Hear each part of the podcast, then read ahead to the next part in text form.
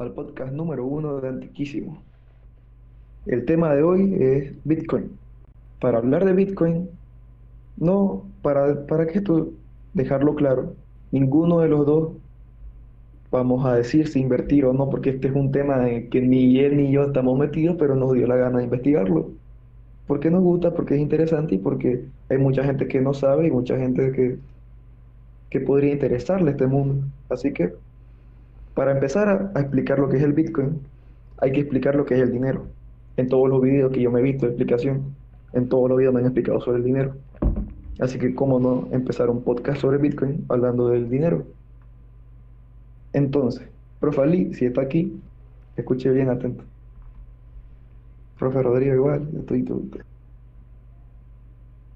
Ah, lo aclaro, yo voy a hablar de lo que es la historia del dinero, José Manuel Vea va a hablar todo lo que es Bitcoin en general y estoy más que seguro que nos va a sorprender a todos. Entonces empecemos. ¿Qué es el dinero? ¿Hace cuánto existe el dinero? El dinero es tan antiguo como la rueda, pero es tan antiguo como el fuego y más antiguo que la rueda, mejor dicho. Así es como, como te lo plantean para que te des cuenta que el dinero está en nuestra sociedad desde hace mucho tiempo. ¿Qué es el dinero? Sí, el dinero nosotros creemos que es un billete, una moneda, un número en tu cuenta de banco, pero en realidad no es así. El dinero en los primeros tiempos, el dinero era como una deuda, para empezar. Aquellas personas que tenían, digamos, huevos y que querían una vaca o que querían huevos y que les debían un pollo, lo que tenían era en su libro tenían un, registro de todas las deudas que sus compañeros le debían. Entonces no había problema. El problema es cuando, cuando vos necesitas una vaca y no le puedes dar 80 huevos por la vaca. Y ahí es cuando surge la necesidad de que el dinero o de que lo que estés intercambiando por servicios o por productos sea divisible.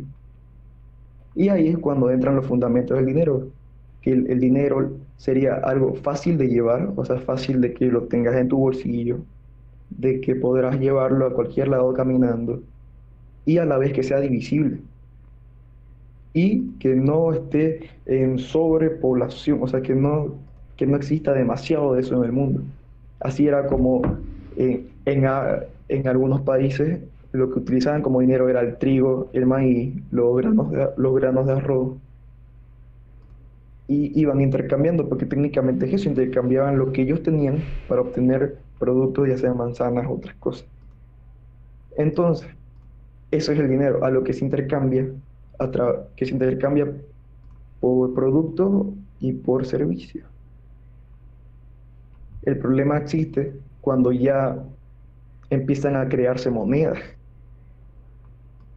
La moneda, las primeras monedas que fueron creadas tenían un valor de plata o de metales preciosos, de metales de alto valor, que les daba el reino. Es decir, el rey decía y afirmaba que esa moneda que les daba al pueblo tenía un valor y el pueblo no le quedaba nada más que aceptarlo. Entonces, para cuando hacía eh, transacciones o diversas eh, cambios de monedas con otros reinos, tenían que estar sustentados que la moneda de ellos eh, sí valía y que el pueblo sí hacía transferencia con esa misma moneda.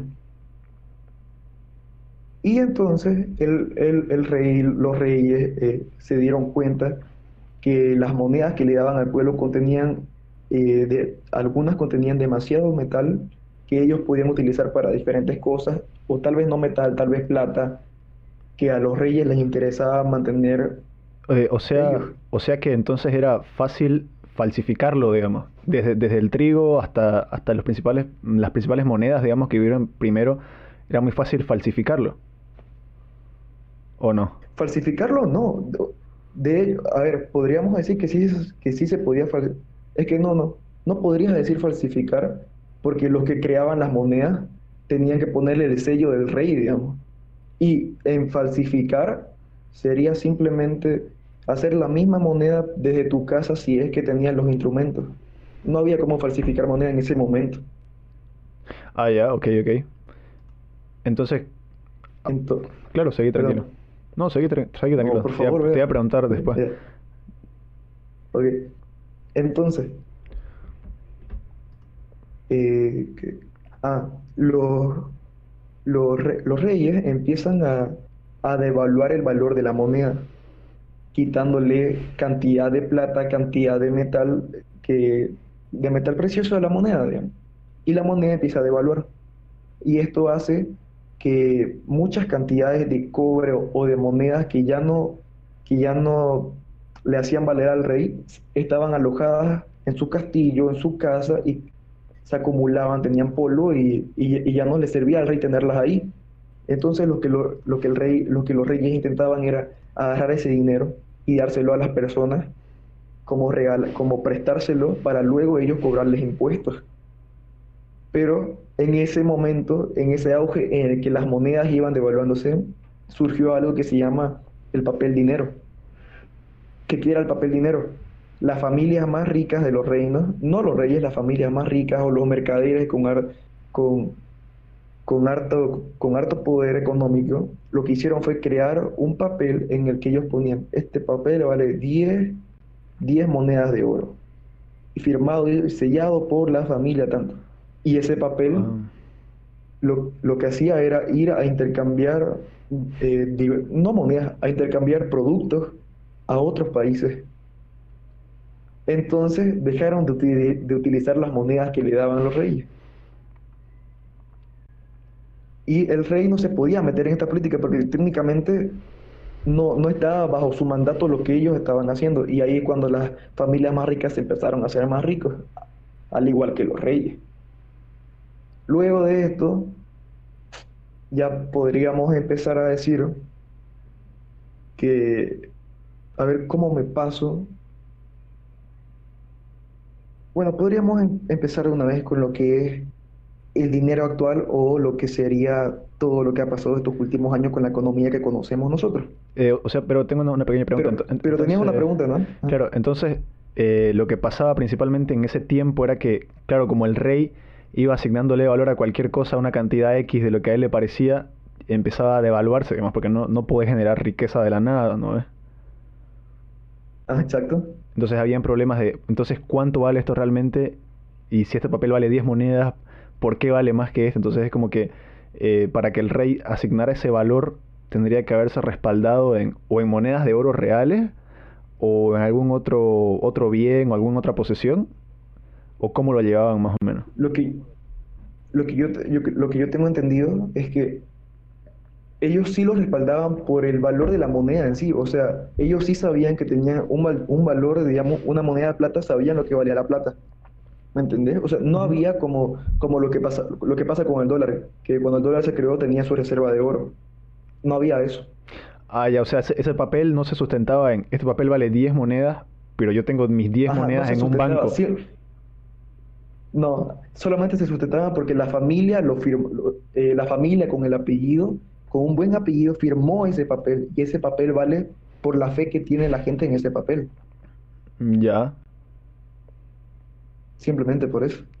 Ya, Entonces, de aquí ya nos podríamos pasar a lo que todo lo que el dólar para, para explicar lo que es la economía me voy a enfocar más en, el dólar porque fue la información que más pillé y creo que es con la que más podríamos dar a entender todo lo que ha pasado en el mundo, en el mundo económico. Entonces, empecemos. A lo largo de los años, Estados Unidos tenía bancos, bancos privados, bancos del gobierno, empezaron a crearse diferentes, diferentes monedas dentro de Estados Unidos. Y esto hacía que la economía de Estados Unidos tambaleara. Eso ocasionó que en 1913 diferentes banqueros, diferentes políticos, crearan lo que fue la, la, Reserva Federal de Estados Unidos.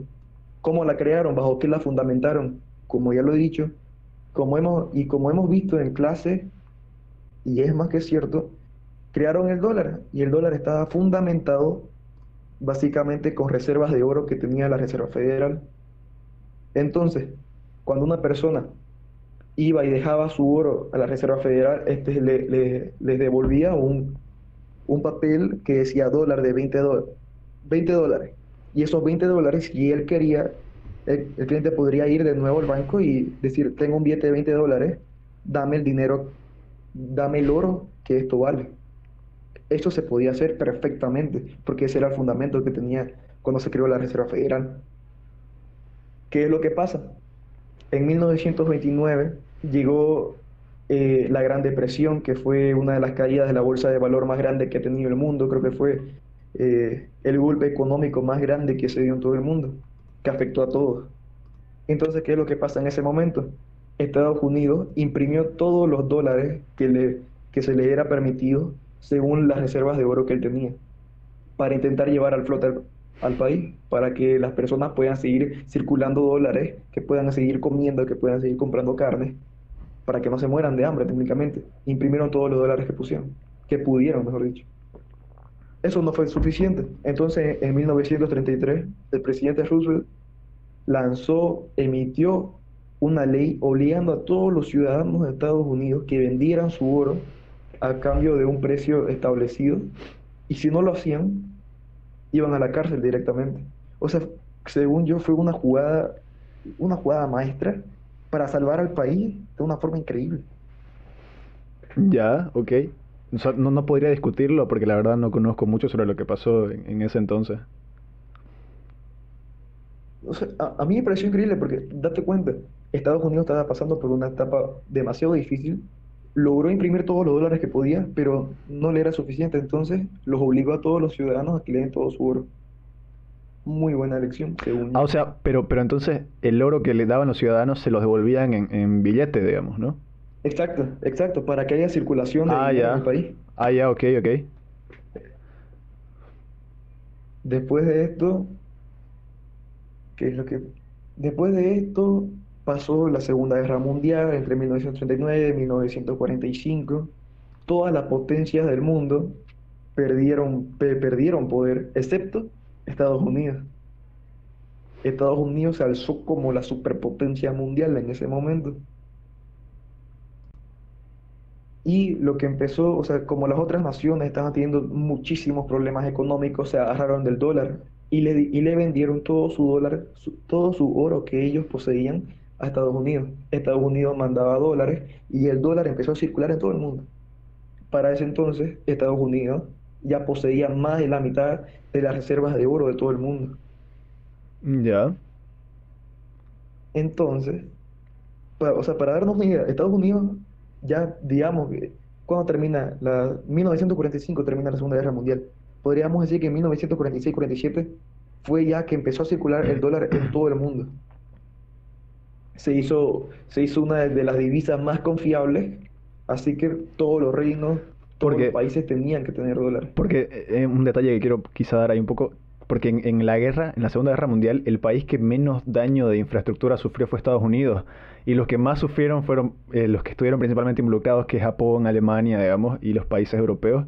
Las potencias. entonces, claro, les quedó perfecto porque cuando acabó la Segunda Guerra Mundial lo que hicieron fue prestarle plata a medio mundo a intereses altísimos, digamos, y acabaron ganando ellos. Porque como se metieron al final, casi no, la mayoría de la guerra, digamos, fue en territorio ajeno. Entonces salieron ganando por esa parte. Y ganaron. Eh. Aparte que ganaron la guerra, ganaron ser la potencia mundial. Que eso para mí me parece, me parece increíble. Pero acá viene el conflicto. En 1966, las diferentes naciones se dieron cuenta de que Estados Unidos era demasiado poderoso y que tenía demasiado oro en su poder. Y le dijeron, o sea, como ellos sabían, como Estados Unidos había firmado, como es la, la Reserva Federal, como lo que había dicho, si vos vas y dejas tus dólares a la Reserva Federal, al banco, ellos te devuelven, te lo devuelven en oro. Entonces, las diferentes naciones le pidieron a Estados Unidos que le devuelvan su oro. Y ahí empezó un conflicto entre cuánto valía eh, el dólar a comparación de las diferentes divisas en ese momento, de que el oro no estaba en medio, pero sí estaba en medio, porque en, en los billetes de antes, en los dólares de antes, si no me equivoco, dice valor de oro, ¿no es? O reclamable por oro. Ya. Si no me equivoco, dice eso. Ok. Y en, eso, o sea, le pidieron, le reclamaron su oro a Estados Unidos, todas las naciones, en 1966.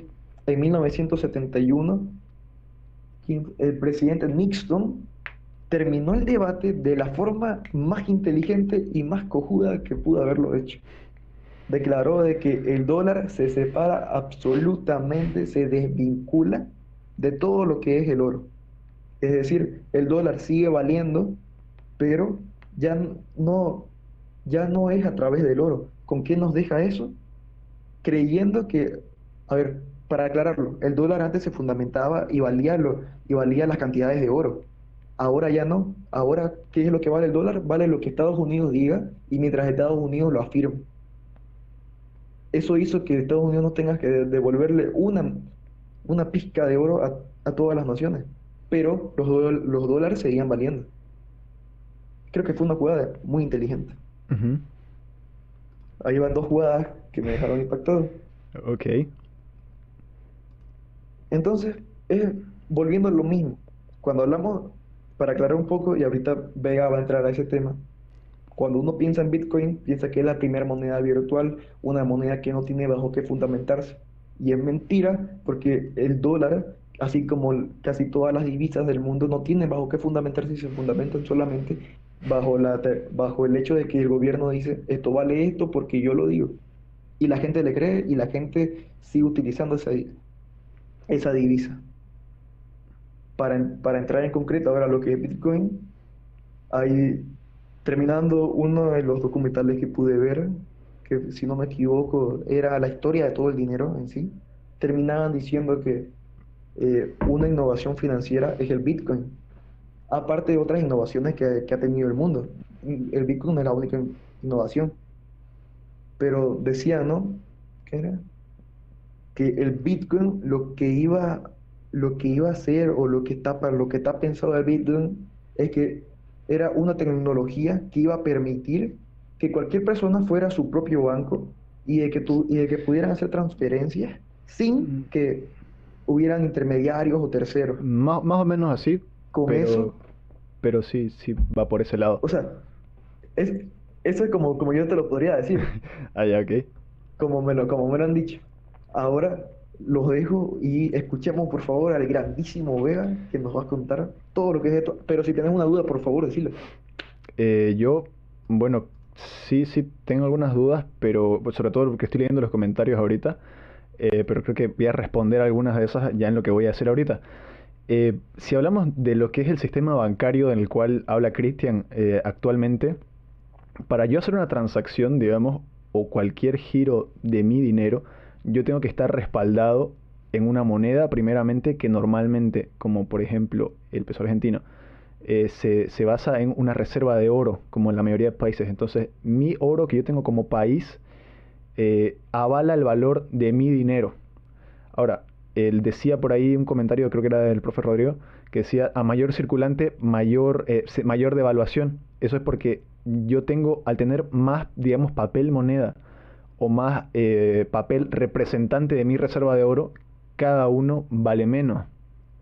Y eso, y, lo que pasa con, lo que acabas de decir, que yo soy mi propio banco, es básicamente que esos, esa, esa impresión de nuevos billetes, esa devaluación de la moneda o lo que se haga con esa moneda, no depende de mí, que soy dueño de mi plata, digamos, sino depende de mi gobierno, en este caso, que es el que se encarga de manejar y regular todas esas cuestiones, o de mi banco en todo caso. Entonces, eh, a mucha gente no le gusta esto porque aparte de eso eh, hay cero anonimato, puesto para que yo haga una transacción, ya sea eh, virtual o ya sea bancaria, yo necesito dar todos mis datos y se sabe y se puede rastrear de quién es esa, esa, esa cuenta de la cual se hace una transferencia, digamos. Dejando fuera, ya me puedo crear una identidad falsa, etcétera, pero de que pueden dar con la persona dueña en teoría de esa cuenta, se, se, puede dar, digamos, ¿no? Entonces, eh, ¿Qué pasa? Que el dinero en efectivo, digamos, eh, yo cuando voy a pagar algo en efectivo, a mí no me preguntan ni quién soy, o sea, no me piden una, una eh, verificación de mi identidad, pero lógicamente tengo que pagar con una moneda que ya por ende estaba avalada por un banco, por una por una, una agencia pero la transferencia que haces en físico queda en, en anónimo, ¿no? Claro, queda en físico. Y, y, pero obviamente esa moneda yo la tuve que, para tener el dinero metálico, digamos, en mis manos, yo tuve que sacarla, retirarla y eso queda un registro de, ese dinero igual. Pero lo que haga de ahí en adelante no queda registrado, digamos. Entonces, ¿qué pasa con esto? Que a muchas personas, eh, eh, bueno, vamos a entrar a eso, estoy leyendo un comentario ahorita, a muchas personas no les gustaba cómo era que funcionaba este sistema bancario, porque yo tengo mis dólares o mis bolivianos, digamos, y si mañana deciden emitir más bolivianos, yo no lo, yo no lo decido y están tomando una, decisión que me afecta directamente a mí en, en, mi economía personal, digamos, ¿no? Porque devalúan mi dinero. Claro. Entonces lo que pasa es que se crea en, en algo que se llama eh, The Cryptography Mailing List, que es uno de los foros de, de criptografía más grandes del mundo y más importante. Entre 2008 y 2009, no se sabe exactamente cuándo, un usuario publica algo que se llama eh, sistema Bitcoin. El usuario se llama Satoshi Nakamoto, que no se sabe si esta es una persona real. Yo la verdad lo dudo mucho personalmente. Puede ser una organización o una persona que simplemente quería, quería sacar esto. O pueden ser corporaciones que a lo mejor les, les sirve para su conveniencia, digamos, ¿no? Entonces, este usuario lo que propone es un sistema de dinero no centralizado en una moneda digital. Pero el Bitcoin no es la primera moneda digital, digamos. Digital. Eh, no es la primera moneda digital porque yo ahorita abro la app de mi banco, puedo hacer una transferencia y eso está respaldado en dinero que yo tengo en el banco, digamos, obviamente, pero no es como que yo transfiero algo ahorita y rapidísimo en este mismo instante van y sacan plata de mi, de mi caja fuerte y la ponen en tu caja fuerte, digamos. Más o menos por hacerte una analogía. Sino que sino que se respalda en un número, es, virtual, digamos, pero sí se, va, sí se respalda, digamos, en, en, una base física que es mi dinero físico. Entonces, que a la vez se respalda en oro, depende de la moneda que yo esté usando, etcétera, en la moneda que yo tenga guardada en el banco, digamos, ¿no? Entonces, eh, ¿qué pasa con esto? Que este, este, este nuevo idea, este nuevo sistema, este nuevo sistema descentralizado lo que hace es que yo no necesito ni un gobierno que verifique en qué se basa mi moneda, ni un banco que verifique y avale mi transacción que yo quiero hacer, porque al hacer esto tengo que que el banco me lo avale, que el banco es el que se encarga de mover mi dinero de aquí a acá, digamos, y el que se encarga de, verificar que eso es verídico y que yo tengo el dinero suficiente para hacer esa transacción, ¿no? Entonces, este sistema lo que hace es que se basa en algo que se llama peer-to-peer, que significa P2P, es decir, que yo personalmente te transfiero el dinero directamente a vos, eh, sin intermediario. Sin. Eh, no, no realmente, pero vas a ver ahorita la cuestión del asunto que es, mucho más interesante y mucho más discreto, digamos. Ah, por, por los mineros, ¿no? Sí, pero ahorita vamos a, vamos a hablar de eso. Entonces, eh, el Bitcoin se, por el Banco de España, en un artículo, lo dieron como, lo definen como una moneda intangible que constituye un conjunto heterogéneo de instrumentos de pago innovadores que por definición carecen de un soporte físico que los respalde. Como te digo, el Bitcoin es 100% digital. A diferencia del dinero que vos puedes tener en el banco, eh, no se respalda en un monto físico, digamos. ¿no? O sea, vos no, no, podés respaldarlo ni en oro ni en nada. Eh, ahorita vamos a responder la, la, gran pregunta de entonces de dónde sale, digamos, ¿no? Entonces, ¿qué pasa con esto? ¿Quién me dice a mí que yo puedo enviarte cierto monto de dinero eh, y que yo tengo ese dinero para enviártelo a vos y a dónde te lo envío. Lo que, lo que pasa con esto entonces es que necesito a alguien que me verifique esa transacción y eso es lo que entra, eso es en, lo que entra eh, el minero. El minero básicamente es una persona que verifica que yo tengo ese dinero y que te lo estoy mandando a vos. Entonces se crea un registro, como puede ser un registro de, de del banco, digamos, si vos, si vos vas a tu banco y le pedís un registro de todas tus transacciones, te lo dan, digamos, pero es un registro que lleva el banco, ¿entendés? Entonces, lo que pasa con esto es que yo puedo hacer una transacción y me lo verifica esa persona, pero ahora, lo, lo grande de esto es que ese registro, ¿dónde se guarda? El registro no se guarda ni, ni, ni lo conserva él, ni lo conservo yo, sino que se distribuye en una grandísima red de computadoras y dispositivos inteligentes que se llama el blockchain.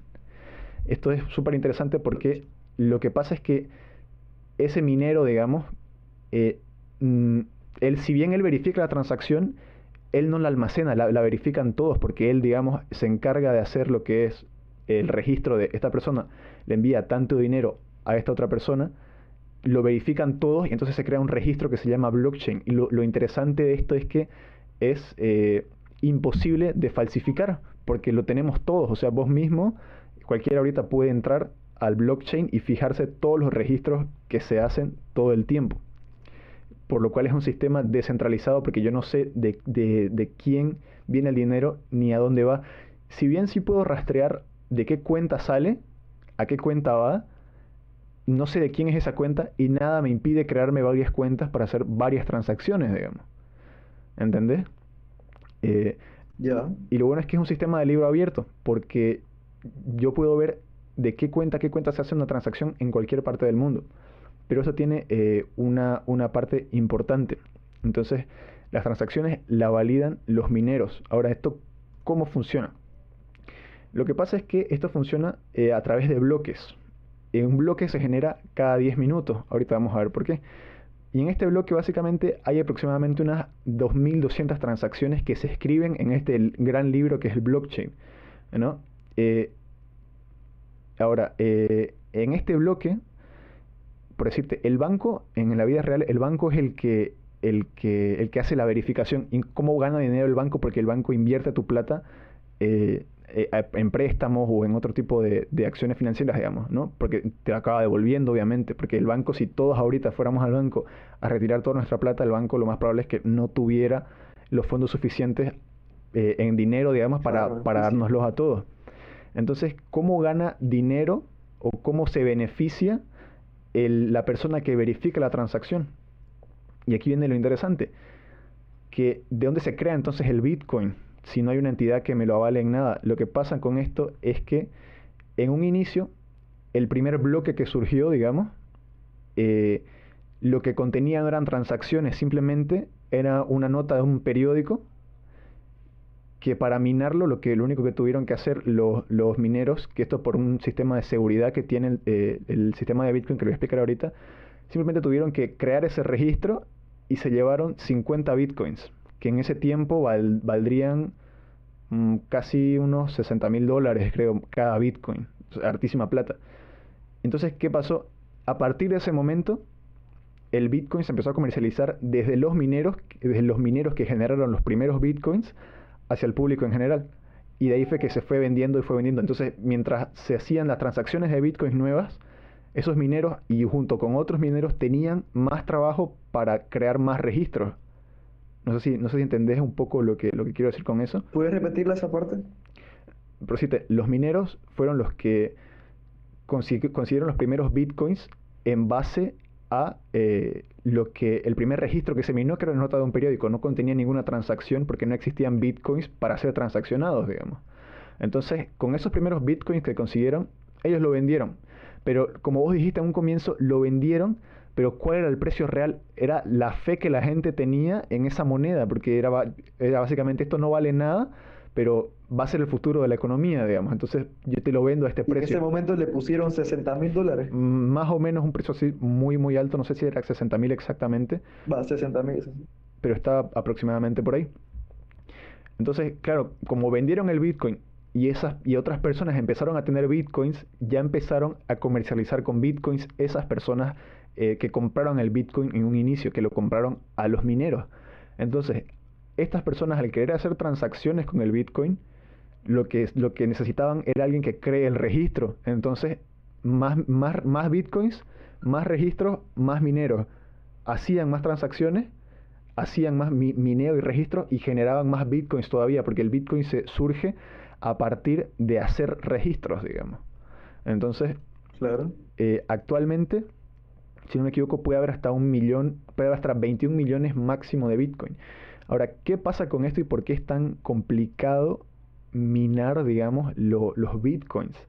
Lo que pasa con los Bitcoins es que, ¿qué, ¿qué me impide a mí o quién me dice que esa transacción es real? O sea, ¿quién me dice que yo no puedo verificar una transacción falsa? Digamos que yo te paso un Bitcoin a vos y yo quiero hacer otra transacción con ese mismo Bitcoin. ¿quién me dice que es falso? ¿Quién, me dice que, perdón, quién me dice que no es falso y que yo puedo hacer esa transacción? Pues lo que pasa es que no la verifico solo yo, sino que la verifica toda la red de mineros que hay en el mundo, que son millones y millones de, computadoras que tienen esa información almacenada en pequeños, en pequeños fragmentos, digamos. Entonces, eh, si yo quiero hacer una transacción, para ser aprobada tiene que ser aprobada por la mayoría de mineros en el mundo. Entonces, si yo dijera, ¿qué me impide a mí eh, crear muchas computadoras o un virus, digamos, que, me verifique todas las transacciones que yo quiera. Alrededor del mundo. Y eso es interesante que el Bitcoin, eh, cada, bloque de, cada bloque que representa aproximadamente unas 2.000 transacciones, esto ya es muy técnico, pero hace falta explicarlo para entender el sistema de seguridad que tiene el Bitcoin y por qué es tan seguro. Cada bloque... Claro, ¿por, qué no podrían falsificarse? Claro, claro. Cada bloque está compuesto simplemente de texto, o sea, de tal cuenta transfiere a tal cuenta tal cantidad de bitcoins. Obviamente con una nomenclatura de, forma de escribirlo, ¿no? Pero eh, al generar yo tanto texto, yo puedo generar una serie de letras que se llama hash. Este hash lo que hace es que si yo tengo el hash, puedo verificar a qué contenido pertenece. ¿Entendés? Pero yo teniendo el hash no puedo replicar ese contenido. O sea, yo es como es como yo, tengo, yo tengo el resultado de algo, pero no puedo saber los ingredientes. Pero teniendo los ingredientes, que es el bloque, yo puedo generar el hash. Y ese hash del primer bloque forma parte de la composición del segundo bloque. Por lo cual yo no puedo crear bloques de la nada, porque eh, yo no puedo achuntarle al hash, digamos, porque tendría que estar probando millones y millones de combinaciones y para eso necesito, para empezar, un equipo como el de la NASA, digamos, y mucha corriente, porque eh, ahorita vamos a ver más o menos cómo son las granjas de minería, que son los que se encargan de verificar este, este proceso, ¿no? Entonces, eh, si yo tuviera que, poner un virus para que me, verifique todas las, transacciones falsas que yo quiera, no puedo porque tendría que estar intentando achuntarle al hash eh, en un inicio, ¿no? Entonces eso es súper complicado. Y aparte de eso, me pone también se pone el ejemplo de, ¿y si yo entonces voy poniendo computadoras alrededor del mundo, mías, y yo quiero verificar mis transacciones? Eso sería el, la habilidad, digamos, del sistema de Bitcoin, porque yo estaría alterando ese registro como yo quiero, porque yo tengo la mayoría de votos en todo lo que son los mineros, ¿no? Entonces, ¿qué claro, o sea, tú, vos tenés mineros propios, digamos. Y claro. esos mineros tuyos compiten contra todos los mineros para que vos tengas el voto de la mayoría. Claro, entonces yo podría estar falsificando transacciones como yo quiera y al, falsificar transacciones obviamente estaría haciendo bitcoins fantasma porque estaría haciendo transacciones con bitcoins que realmente no existen y estaría devaluando todos los demás, todos los demás bitcoins, digamos, ¿no? Eh, aparte que estaría alterando el registro y sería un, caos, digamos. Eh, yo si tuviera varias computadoras tampoco puedo falsificarlo. ¿Por qué? Porque aquí viene lo más interesante del asunto y es que hay una regla, bueno, hay, varias reglas en bitcoins. La primera es que cada, cada 10 minutos se genera un bloque y solo un bloque, lo que nos da más o menos unas 4 a 3 transacciones por segundo, que es súper poco, digamos, ¿no? Y vos de hecho podés ver cada transacción que se hace cada 10 minutos, bueno, cada 2000 transacciones que se hacen cada 10 minutos.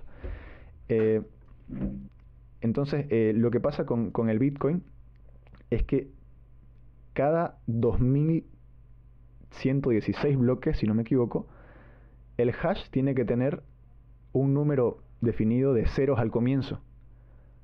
Entonces esto lo complica muchísimo porque yo tengo que estar eh, creando hashes y hashes, un montón de hashes nuevos, hasta dar uno que, me, que cumple el requisito de tener, ponerle tres ceros al inicio. Entonces si yo quisiera verificar, si yo quisiera verificar eh, bloques falsos, tendría que estar generando millones y millones y millones de hashes alrededor del mundo con montones de computadoras y esperar achuntarle al verdadero, digamos, ¿no? Entonces eso es, eh, ya deja de ser rentable. Pese a que podrías llegar a hacerlo, estarías gastando más de lo que vas a ganar en falsear tus transacciones, digamos, ¿no? Al igual que no se puede hacer esto, no se puede alterar la prioridad de los bloques, por lo que no puede ser un sistema, digamos, corrupto en el que se aprueben transacciones simplemente es en el orden que van saliendo. Eh, entonces, eh, ¿qué pasa con la minería ya en sí, yendo al aspecto más técnico? Pasa que al principio, como te he dicho, el primer bloque que se minó da una recompensa de 50 bitcoins, que en ese tiempo el valor era muy relativo porque era lo que básicamente lo que querían vender los mineros y lo que la gente quería pagar por ese, por ese dinero que no valía nada todavía. Entonces, lo que sucede con esto es que cada más o menos cada 21, no, cada 200, cada 210 mil bloques, la recompensa se divide en dos. O sea que cada 210 mil bloques después, vos ganabas 25 bitcoins por bloque minado. Y, eh, y la dificultad aumentaba, es decir, la cantidad de ceros que tenía que tener el hash al comienzo ya no era 3, era 10. Entonces vos tenías que hacer un proceso larguísimo, mucho más tardío, hasta conseguir un hash con 10 bloques, digamos. Y entonces, para hacer esto, vos necesitas, para empezar, eh, un montón de equipo, muchísimo y gastar muchísima electricidad. Por eso es que, por ejemplo, si vos quisieras hacerlo aquí en Bolivia, no te sale nada rentable, porque no, el equipo aquí es carísimo y, la electricidad tampoco es que sea tan barata como para que sea, sea rentable estar minando y minando y minando eh, meses ininterrumpidos, digamos. Entonces, eh, claro. actualmente no es muy rentable minar Bitcoin, digamos, porque la dificultad es súper alta. Para minar un bloque tenés que conseguir muchos ceros al comienzo, que eso supone muchos intentos y mucho tiempo eh, calculando el hash al pedo, digamos. Y al mismo tiempo la recompensa es súper baja, ¿no? Entonces no te sale rentable porque tenés que trabajar mucho más que al comienzo y ganás una fracción mínima de lo que ganabas al comienzo de la cadena.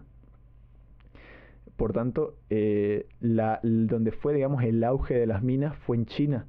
Porque en China vos tenés equipos súper baratos que fabrican en el mismo país y te ibas a un pueblo perdido en medio de China, donde la electricidad era súper barata porque eras una zona rural, digamos, y te montabas ahí una súper granja de, de, minado de bitcoins y estabas todo el, todo el tiempo verificando transacciones y generando nuevas monedas que después vos vendías, digamos, ¿no? Entonces, y al mismo tiempo, como había tantos mineros, como fue tan rentable, al haber tantos mineros se generaban tantos bitcoins que perdía valor el bitcoin como tal, lo cual afectó mucho esa moneda. Por eso es que ahorita no es una moneda que se use mucho, ya se ha saltado a otras alternativas. Y la caída del Bitcoin, del Bitcoin, mejor dicho, fue entre 2016 y 2017, si no me equivoco. Sí, porque fue el boom de, de la minería, digamos, de, de, la actividad minera. Y junto con la caída del Bitcoin vino la subida tremenda de precios de lo que es todo lo que es el equipo de, de hardware que se usaba en ese tiempo, que son los mismos que usamos en las computadoras y celulares, digamos, y es por eso que subieron de precio mucho, porque los mineros básicamente compraban ni siquiera de a docena, o sea, compraban un container lleno de, procesadores y cosas que usaban para minar bitcoins. Eh, entonces, para ya cerrar un poco el tema de cómo funciona el blockchain, eh, eh, cómo... Eh, espérate, estoy leyendo acá un comentario. voy a quizás buscar un poco más de eso, de cómo funcionan las tarjetas del teleférico, que me está diciendo acá Rodrigo. Bueno, eh, para cerrar un poco esto, el blockchain no se queda ahí porque mal que mal lo que tenés ahí es una, digamos, una supercomputadora distribuida en todo el mundo. Que si ponele que eh, vos querías hacer esas transacciones y tenías, si tuvieras que hacerlo, por ejemplo, vos mismo, encargarte de minar un bloque, necesitas gastar millones en una computadora que te mine ese bloque o que te ponga a minar bloques y obviamente vos como persona no tenés el poder adquisitivo para, para tener la capacidad de cálculo para estar minando bloques y creando registros. Entonces, lo que hace el blockchain es que en pequeñas computadoras sencillas, entre comillas, distribuye pequeñas cargas del bloque y el minero que da con, el, con el hash correcto, eh, ese se lleva la recompensa. Ahora también hay lo que se llama pools, que son varios mineros que se unen, ponerle un grupo de 10 mineros en los que están minando todos y si uno eh, logra dar el, resultado final, se distribuye entre los 10 mineros el premio, ¿no? Eso para garantizarte por lo menos que vas a ganar algo. O puedes jugártela a minar vos solo y a ver si le das al premio gordo. Vos solo contra una granja en China. Claro, más o menos así. Entonces, eh, bueno, como te decía, el, poder de blockchain va mucho más allá porque blockchain en sí no es, no es Bitcoin, blockchain es simplemente una, una red de computadoras alrededor del mundo. Creo que eso es lo que deberíamos aclarar ahorita, de que a pesar de que estamos hablando de, Bitcoin, podríamos estar hablando eh, sin, sin ningún problema del el beneficio del programa de Bitcoin, que va mucho más allá de lo que es la moneda virtual. ahora, ahora voy a entrar un poco a eso. Eh, en sí, si lo ves de esa manera, vos lo que tenés es una red de computadoras súper grande, de las cuales vos podés encargarles cualquier trabajo. Eh, y es aquí donde surge la, segunda moneda virtual más relevante que es Ethereum, que fue creada, fue, fue creada por Vitalik Buterin. Eh, básicamente lo que hace con, con Bitcoin es, yo por ejemplo, eh, si quiero hacer un contrato, comprar una casa o hacer algo parecido, cualquier cosa que necesite un contrato, yo necesito alguien, una entidad jurídica, digamos, en este caso un gobierno, que me avale la veracidad y la validez de ese contrato. Entonces lo que pasa con esto es que lo que hacen ellos, lo que hace con su empresa Ethereum, que la funda él y desarrolla durante muchos años el software necesario para, para llevar a cabo, digamos, este contrato inteligente, que es lo que llama, es básicamente que crea una moneda virtual en la que vos querés crear un contrato virtual e inteligente que no lo verifica una entidad, sino que lo verifica la misma cadena de blockchain, la misma cadena de mineros que verifica el Bitcoin, verifica la veracidad de tu contrato y verifica el cumplimiento de tu contrato, digamos. Y tiene normas de seguridad muy parecidas a las de Bitcoin, por lo cual vos no podés falsificar eh, aprobaciones para, para validar un contrato falso, digamos.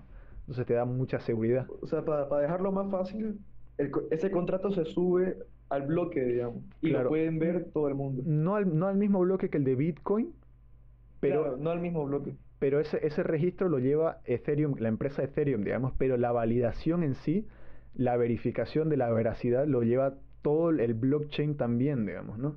Entonces es súper porque yo me desvinculo de cualquier eh, entidad para hacer un contrato, ¿no? Que lo verifica todo el blockchain.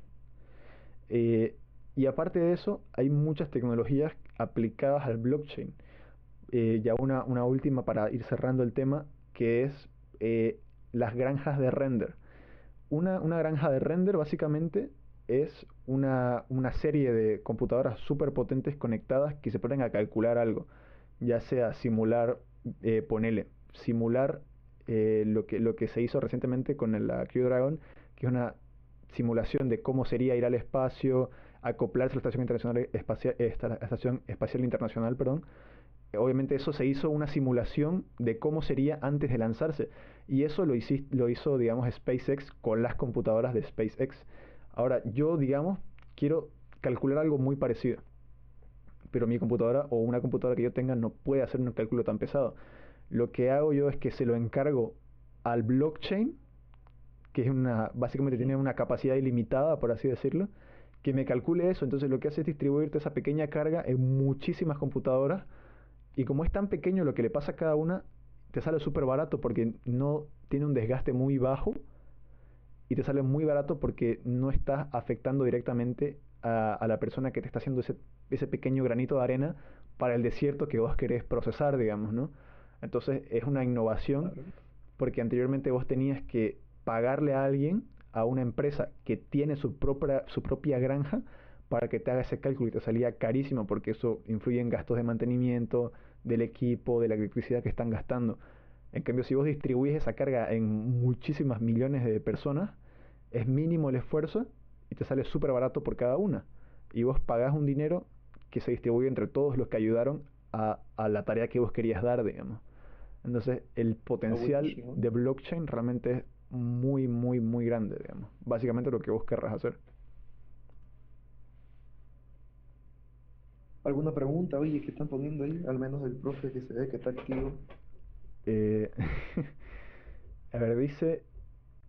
Eh, dice eh, Valentín, dice, para algunas teorías de la conspiración, la imposición del dólar la hizo Estados Unidos acordando con Irak que pusiera como condición a sus, a sus compradores del precio que pagaran usando dólares.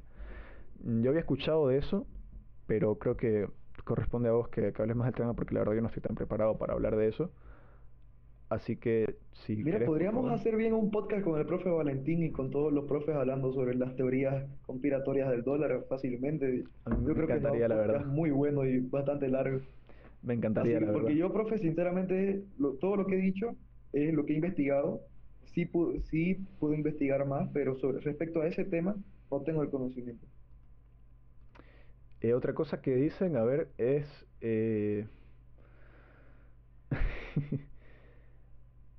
eh, el poder de usar criptomonedas, el poder usar las criptomonedas en micros y otros procesos de la vida cotidiana se puede normar con la propia tecnología. Básicamente es como funcionan las tarjetas de teleférico paseño.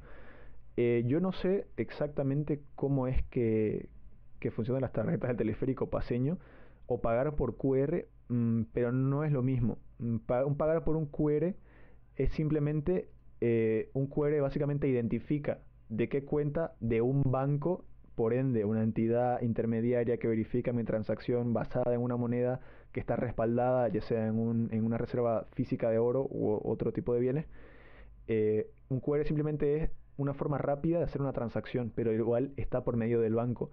Y si vos pagaras eh, una tarjeta de, de ponerle de autobús, eh, como puede ser, por ejemplo, en, muchos países europeos, vos pagás un dinero y te dan una tarjeta de autobús que te va descontando de ahí, no es lo mismo que usar una criptomoneda porque esa tarjeta, si bien te, te pertenece a vos, digamos, el dinero no es rastreable, pero ya está respaldado en un dinero de una moneda, que por ende está un banco detrás, digamos. Y esa, esa tarjeta que vos tenés se respalda en un monto físico que vos anteriormente depositaste, o por más que sea virtual, ese monto virtual a la vez se respaldaba en un, en un bien físico detrás de un banco, digamos. Y por eso es que, eh, si no me equivoco, en, en muchos países no está autorizado el uso de bitcoins o tiene muchas regulaciones pero creo que eso me puede hablar mejor. Aquí en Bolivia, precisamente, aquí en, Bolivia, precisamente, eh, lo que es Bitcoin en sí está, mm, ¿cómo se dice? Está cancelado, está prohibido. Si algún banco eh, es consciente de que uno de sus clientes está haciendo transferencias, está trabajando con, con, con lo que es Bitcoin o cualquier moneda virtual, se convierte en un potencial cliente de riesgo y lo que hacen es proceder a hacerle investigación, hacerle seguimiento y, al final de todo, cuando, cuando firme, porque después de todo, si le hicieron un seguimiento y tienen pruebas de que está trabajando con Bitcoin, con cripto, con monedas eh, virtuales en general, proceden a cerrarle la cuenta. Esto porque en un inicio... Acá en Bolivia. Esto, esto, bueno, estas cosas así se dan porque en un inicio, como había dicho, eh, las primeras monedas de Bitcoin se generaron a partir del primer bloque, que era una nota de un periódico que básicamente era súper fácil minarlo y no representaba transacción alguna, pero generó 50 Bitcoins. Entonces estos Bitcoins se vendieron a cualquier persona que quería comprarlos.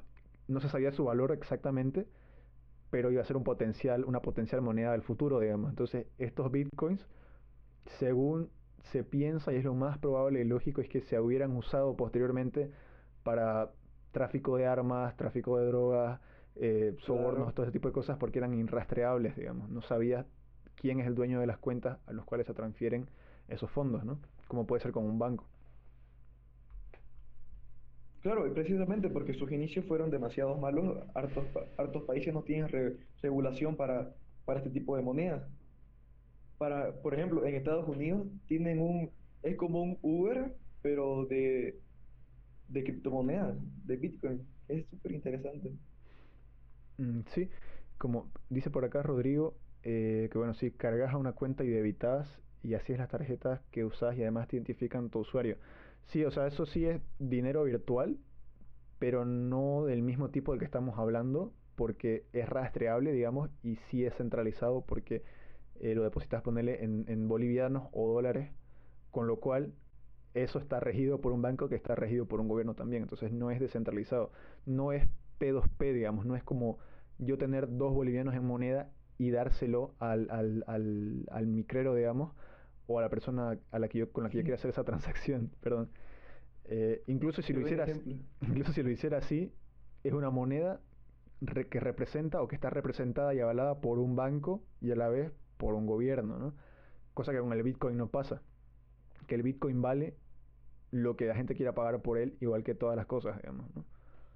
Claro, es como que en un futuro se deja de usar Bitcoin, la gente deja de usar Bitcoin como lo hace ahora, su precio, su precio baja, así de sencillo.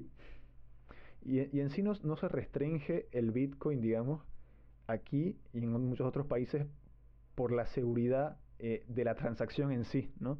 Sino que se restringe por la seguridad de que nadie sabe qué yo voy a hacer con esa plata.